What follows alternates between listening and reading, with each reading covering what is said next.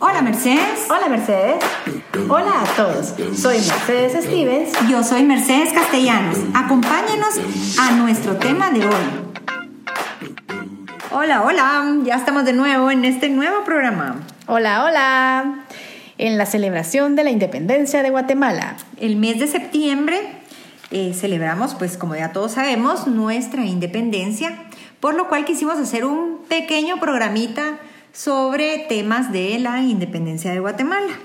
Sí, sobre todo para todos aquellos que nos escuchan de otras nacionalidades que no saben cómo se hace este tipo de celebraciones, pues desde México hasta Panamá se firmó la independencia del reinado de España y en diferentes días, unos lo hicieron 14, otros 15, otros 16, pero cada país tiene sus tradiciones para poder celebrar el que estamos ya independientes de España.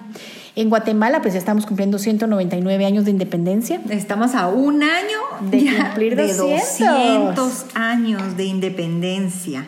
Y lo que yo quisiera platicar un poquito, eh, Mercedes, es antes, o sea, nuestra época, cómo celebrábamos eh, esta, esta independencia, cómo, cómo eran todas nuestras cosas. Porque, por ejemplo, nos vamos al tema de los desfiles. Claro. Yo recuerdo que yo desfilé, yo era, ¿cómo se dice?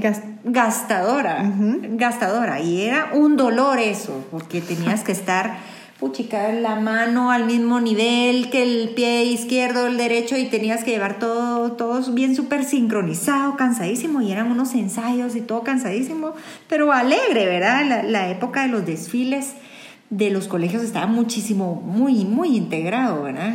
Sí, yo lamentablemente eh, en los colegios que estudié nunca participaron en, marchas.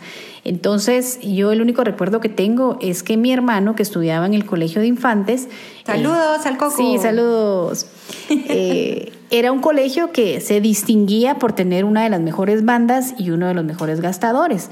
Entonces era bien tedioso, me recuerdo en aquellas épocas para mi mamá, el tener un pantalón blanco nítido cuando hacían una marcha el 14 de septiembre, que era una como premarcha que tenías que llegar a ver a los gastadores y luego el 15 de septiembre también tenían que llegar con el mismo uniforme porque había un pantalón blanco. Y ahí miras a mi pobre mamá lavando ese pantalón, planchando en la noche para que se secara esa vaina, porque siempre en septiembre todavía es invierno en Guatemala.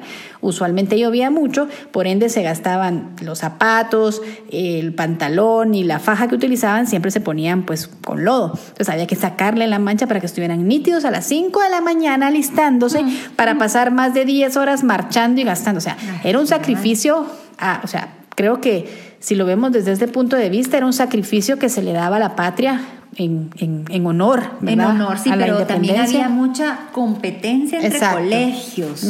Verá, los que, los que nos están escuchando tal vez se puedan recordar los colegios que, que iban siempre como que de primero a la vanguardia. en sus bandas, las bandas, es que eran unas prácticas todas las tardes terribles, ¿verdad? Sí, yo me recuerdo que uno más o menos en julio, junio empezaba a escuchar las grandes prácticas de las bandas, muy buenas bandas. Yo me recuerdo que, por ejemplo, el top of mind que tengo, obviamente porque mi hermano estudiaba en el Infantes, pero estaba el Infantes, el San Sebastián y el Liceo de Guatemala, que tenían las mejores eh, bandas de marcha. Entonces, eh, creo que eran los que estaban en el top of mind. Obviamente han de haber otros más que también estaban luchando por ese puesto, pero son los que yo me recuerdo. Fíjate que yo me recuerdo ahorita que hablaste del uniforme de gala, los guantes. Eh. Los guantes también era una cosa, era un calor todo eso de los uniformes especiales para, para el bendito día y y al final te llovía, te mojabas todo, era terrible, pero alegrísimo. Claro. La verdad que era súper, súper alegre. Yo lamento mucho que no hayas podido ah. nunca ejercer tu sueño. pero déjame decirte que es un sueño que siempre he tenido. Claro, no llenaba ni los requisitos, ni, ni mi colegio marchaba, pero siempre quise ser batonista. O sea, yo desde que empecé a ver los, los desfiles, lo que me llamaba a mí la atención de todos los colegios era eh, el grupo de batonistas, ¿verdad? Que tenían un baile muy singular, el y llevaban un, un, y la faldita, un bastón, no, no sé el nombre del bastón. Ajá. Pero era un bastón que era el que iba guiando, había una líder que guiaba cuando daban vuelta, cuando hacían el paso para adelante, el paso para atrás. Pero lo que yo me recuerdo que distinguía mucho a las batonistas eran dos cosas que tenían unas piernonas, o sea, eran súper poderosas esas piernas y botas blancas. Blancas, eso sí no podía faltar. Su, su mantilla, su gorrito, ¿verdad? Y sus botoncitos como que fueran... En los hombros. Ajá, las porristas de Estados Unidos en las bandas también. Entonces, siempre para mí fue muy, digamos, la ilusión de, poder participar como batonista y obviamente nunca lo hice, pero en algún, en algún, eh, ¿En Halloween me voy a disfrazar de. No, va a ser un TikTok. Ah, un TikTok puede ser. por ahí anda, por ahí anda ya un video de una señora que está haciendo los tanes que ha de haber sido batonista cuando era más joven, ¿verdad? Y ahora anda en los tanes y dije, esa soy yo. o sea, algo así me miraría si haría la ahorita. Batonista, la batonista llevaba el ritmo de la banda. De la banda. O sea, no, no era cualquier batonista, pues sí era algo importante dentro de claro, y me imagino que de haber sido una cosa muy deliciosa de los que se conectaban a las batonistas, ¿verdad? Como te digo, porque era una cosa espectacular. Pero bueno, es un sueño. entonces es un sueño. Era algo importante también. Las banderas era otra cosa que uno miraba todo el mes de septiembre, si no empezaban un poquito antes, tal vez no. En nuestra época empezaban desde el primero de septiembre a verse las banderas en las casas, en, bueno, obviamente en los colegios, los actos cívicos se volvían muchísimo más. Eh, Pan de cada día, ajá. Sí, todo, todo, casi que si no es todos los días, todos los lunes o todos los viernes, no sé cómo era. Claro, y el honrar a nuestros símbolos patrios, ¿verdad? La bandera, eh, la ceiba, la monja blanca y, bueno, ¿qué diferencia hay entre bandera y pabellón? Bandera y pabellón, el escudo. el escudo te hace la diferencia. Muy bien, muy bien. Bueno, pero también dentro de todo esto entran las comidas típicas. Claro. Ay, ahí sí. Claro. Las torrejas, no, ah, no esos eran para... para Santo Domingo en octubre, un mes más adelante. Ah, pero era parte de, también de septiembre. Yo te diría que, digamos, toda nuestra comida típica, pues obviamente la podemos disfrutar todo el año, ah, pero digamos parte de darle el tributo a Guatemala es todos los platos muy, muy típicos y creo que, por ejemplo, yo comí eh, unas tostadas de guacamole oh, el domingo y un deliciosísimo atol de lote y un pay de chilacayote. O sea, Tratamos de consumir bastante platillo guatemalteco, me gusta la gastronomía guatemalteca, pero en este mes especialmente la gente tiende a, dar un poquito más de énfasis en, estos, en este platillo. Ahora te digo, también la marimba, que es un símbolo, que no es símbolo patrio, pero es un símbolo muy específico de Guatemala, eh, está muriendo un poco la tradición. Yo acabo de ver un video de unas patojas que tocan música moderna en marimba y, en todo. Ajá, y me parece de verdad que hay que exaltarlos y hay que apoyarlos porque creo que es un instrumento muy nuestro y vale la pena rescatar todos estos, digamos, eh, tradiciones, A mí me aburría, la verdad. ¿De verdad? La marimba siempre me aburrió. Bueno, lo que pasa es que yo, mis raíces no son, no son chapinas, son españolas, entonces no tengo muchas muchas costumbres en cuanto a todo eso. Lo, lo, viví porque pues obviamente crecí en todo el ambiente chapín. Pero digamos las comidas, sí, siempre. Las tostadas, los, los, eh, rellenitos, qué cosa más deliciosa, todas esas cuestiones.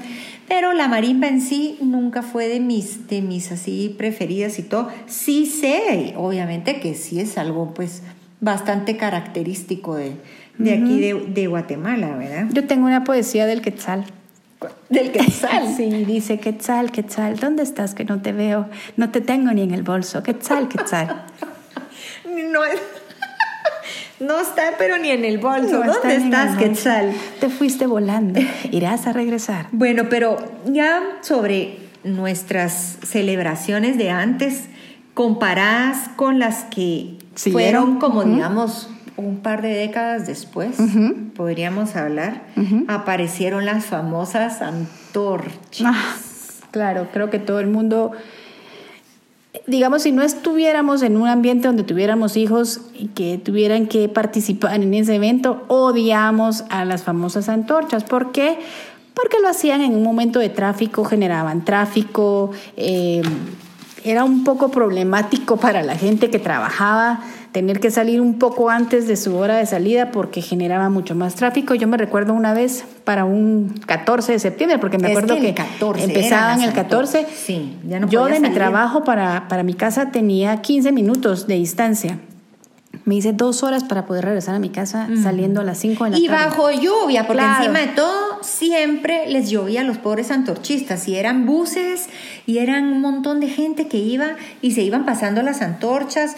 O sea, la verdad que, bueno, ellos la han de haber pasado súper bien y, y ha de haber sido algo fabuloso para ellos, pero yo sí no, no fue de mi, de mi, época, dijo aquel, no muy que entendí nunca eso. El propósito. ¿Y por qué no se iban a dar vueltas a...? Como, al, por ejemplo, a la carretera que va al puerto, que es pagada, digamos, que ahí agarraran todos esa, esa, ruta, ¿verdad? Hubiera sido genial, pero bueno. Sí, que lo sigan haciendo si es la, la, la, costumbre, pero, pero de otra forma, pero bueno, ni modo, ¿verdad?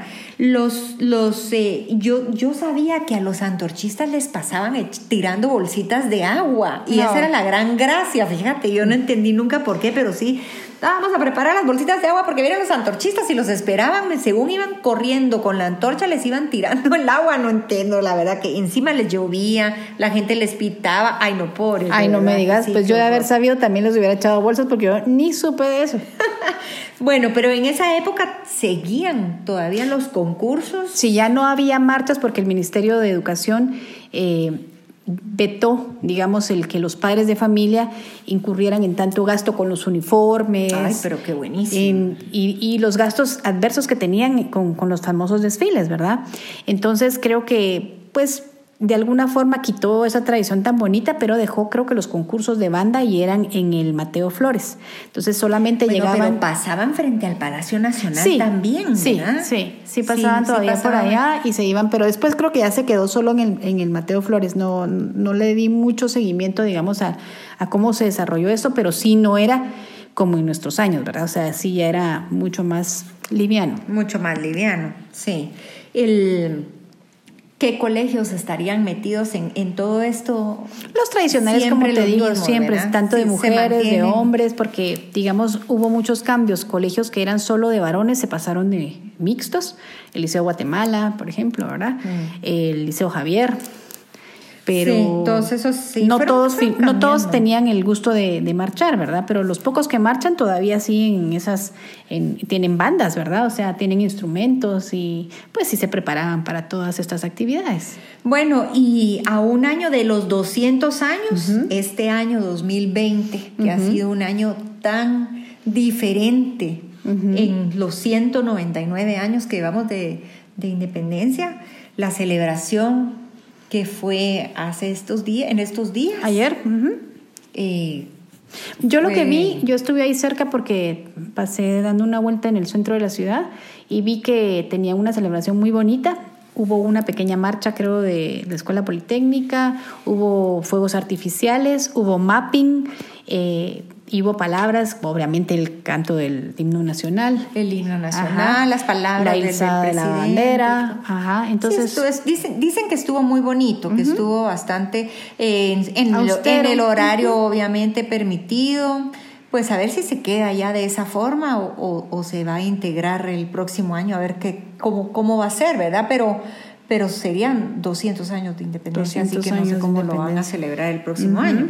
Pero este año la celebración estuvo de esa forma, por lo menos sí se hizo más de algo. Y lo que sí es que seguimos comiendo. Les recomiendo que sigan en este mes patrio eh, degustando estos platillos tan deliciosos que son todos los, platillos chapines de verdad, que, que, que buenísimo. Y exhortando a las personas que tienen ese, esa mano tan deliciosa, para, para, cocina. Que sigan apoyándolos, comprándoles sus platillos y pues eh, ahora que ya está pues más abierto el país, visitar esos lugares de, de tradición, ¿verdad? Para comer platillos nacionales y también cuidar el peso, ¿verdad? Siempre haciendo ejercicio, comiendo bien sanito, coman de lunes a viernes sanito para que el fin de semana puedan comer todas esas exquisitas cosas guatemaltecas. Sí, todas esas exquisitas cosas guatemaltecas, los atolitos, bueno, ya les, ya les hicimos agua a la boca, pero bueno, este, este episodio de de la celebración de la independencia. Eh, los, les, queremos pedir que nuestras redes nos pongan de qué forma celebraban ustedes, si participaban en bandas, si alguna vez hicieron algún tipo de concurso o si alguna hizo de batonista, así como aquí mi querida amiga quiso. o participaron en algún concurso o por ejemplo lo de las poesías, que tenemos unas poesías que vamos a estar subiendo nosotros en nuestras historias, que realmente nos parece una bonita forma de, de hacerle honor también a la independencia de nuestra patria. Sí, así es, independizándonos de muchas formas. O inclusive hay personas que se dedican, digamos, al arte y entonces tal vez tienen una pintura, una escultura eh, de su creación donde exaltan nuestros símbolos patrios y la independencia. Ahí está, correcto. Bueno, pues eso ha sido todo en este em, episodio. Por favor, no se les olvide, síganos en nuestras redes sociales y denle like a nuestros comentarios y todo, ¿verdad? Igual siguen escuchando todos nuestros programas anteriores. Apóyennos mucho. ¡Viva Guatemala! Gracias por escucharnos. Si deseas que desarrollemos algún tema de tu interés, escríbenos un DM a nuestra cuenta de Instagram. Nos vemos pronto para decir nuevamente, hola Mercedes. Hola Mercedes.